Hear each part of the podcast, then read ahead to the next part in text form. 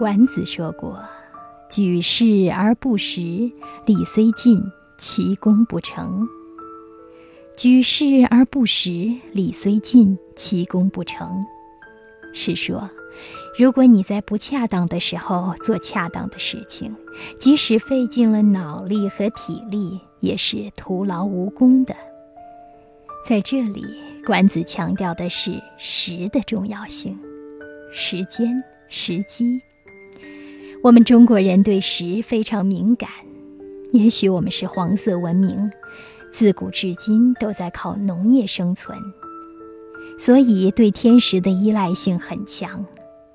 正如《吕氏春秋》中说：“春气至，则草木产；秋气至，则草木落。”春气至，则草木产；秋气至，则草木落。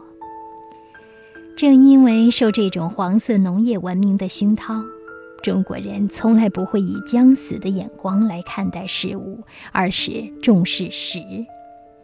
在做事之前讲究谋时，在做事情的过程中讲究审时，在利用事物的时候讲究相识，在有大的动作的时候讲究逢时。总之，一切都在变化。抓不住时，你就什么也抓不住。我们这个世界上的一切差别，都是源于这个时。比如，对与错，什么是对的，什么是错的？有时候，我们总是反思自己做错了什么，然后在自己的身上找原因，深刻的解剖自己。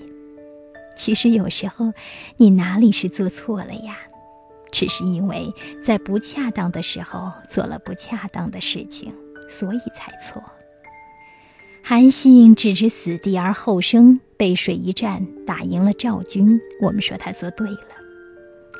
马谡效仿韩信，也想来个以死求生，结果输得一塌糊涂，我们说他做错了。其实此一时彼一时，哪里是什么对错的问题？而是时机、时间的问题。事事时宜，因时而变，变则通，不变则困，不变则亡。在这个世界上，唯一不变的就是变化。时和变是联系在一起的，就因为一切都在变化，我们才抓不住任何现成的东西。唯一可做的事情就是因时而动。动对了，万事皆利；动错了，满盘皆输。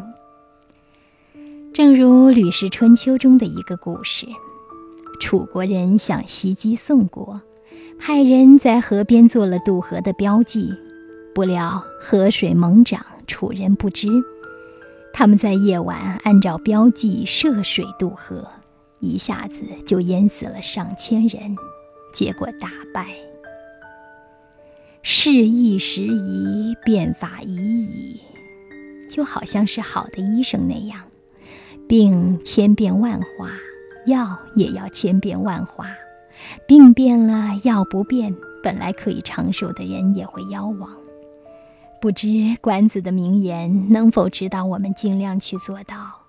凡举事，必循法以动；变法者，因时而化呢。